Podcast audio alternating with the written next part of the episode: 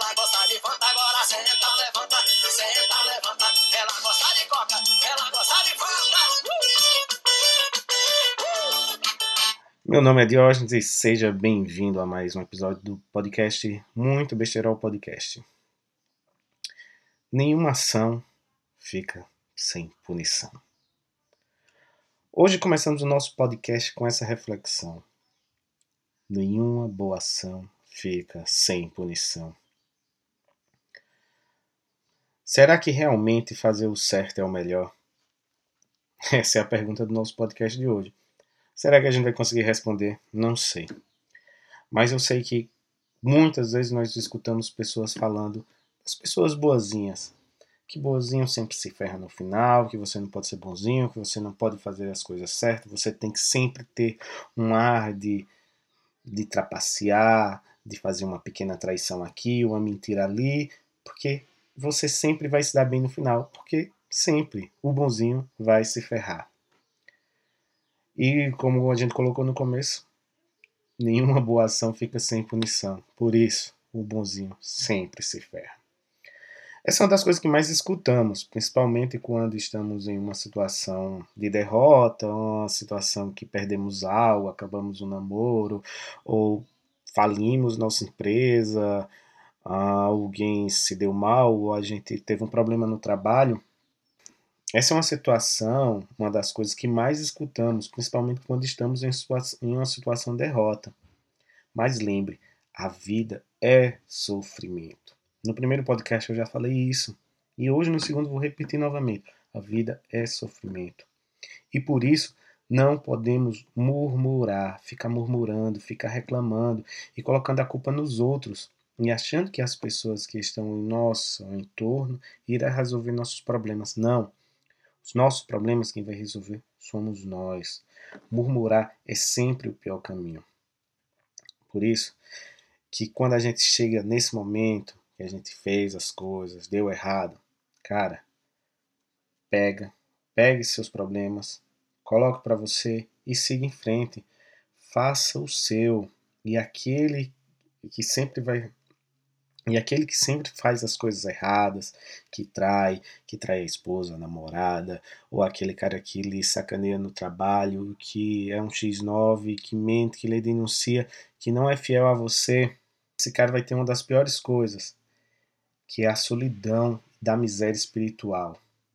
Mesmo que ele não seja religioso, essa dor sempre chega, que é, um, é a dor da consciência. Os antigos já falavam, o certo sempre é certo, mesmo que todos em nossa volta façam errado. O certo sempre é certo. Isso é algo que não podemos mudar. É, C.S. Lewis ele tem uma frase que diz: a integridade é fazer a coisa certa quando ninguém estiver olhando. E eu digo mais: o certo é aquilo que a gente faz. Sempre lembre da sua mãe. Sempre lembre que se, se, se você estiver fazendo algo que sua mãe vai se envergonhar, lembre-se provavelmente você está fazendo errado. O certo é aquilo que você faz mesmo quando ninguém está ali vendo. E fazer o certo, ou as coisas certas, é sempre mais simples. No entanto, ela acaba se tornando a coisa mais complicada quando vivemos em uma sociedade do jeitinho, da gambiarra e da facilidade. E, e uma coisa quase cultural, essa questão de fazer o errado. Você sempre tem que ser meio safado. Você sempre tem que ter, não, vou fazer aqui porque esse jeitinho aqui eu consigo. Isso eu estou falando somos todos. E acabamos vivendo em uma sociedade onde o bandido tem mais direito que o cara honesto. O cara, o pai de família, que trabalhador, que apenas quer trabalhar, criar o seu filho bem, sem ninguém meter o bedelho e tomar sua cerveja no final de semana em paz. No entanto, no entanto, vivemos uma sociedade onde eu digo e repito, vivemos uma crise de masculinidade, onde parece que falta testosterona nos nossos líderes. Mas quando eu falo testosterona, é questão de hombridade, de caráter, de força. Hoje temos líderes fraco, fracos.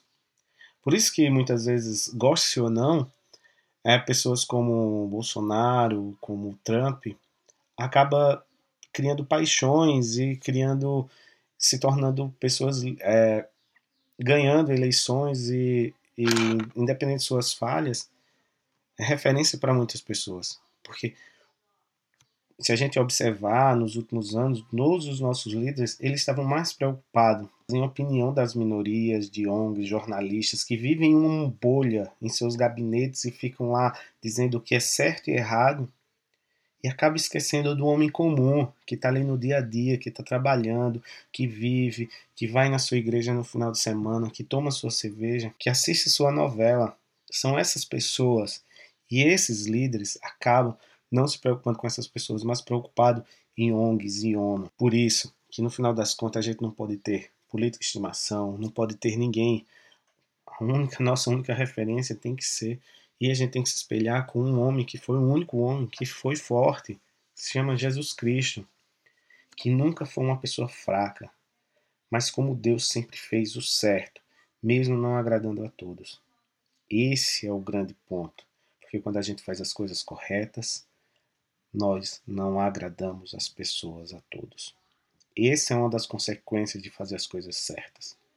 Mas é uma consequência boa. Mas, no entanto, nós somos pessoas falhas e por isso sempre erramos e acabamos caindo no pecado. Mas só eu, você e mais ninguém tem a capacidade de levantar a cabeça e seguir em frente. Os erros que nós humanos cometemos quando estamos na vida é exatamente para a gente seguir em frente porque, como eu já falei e repito, a vida é sofrimento.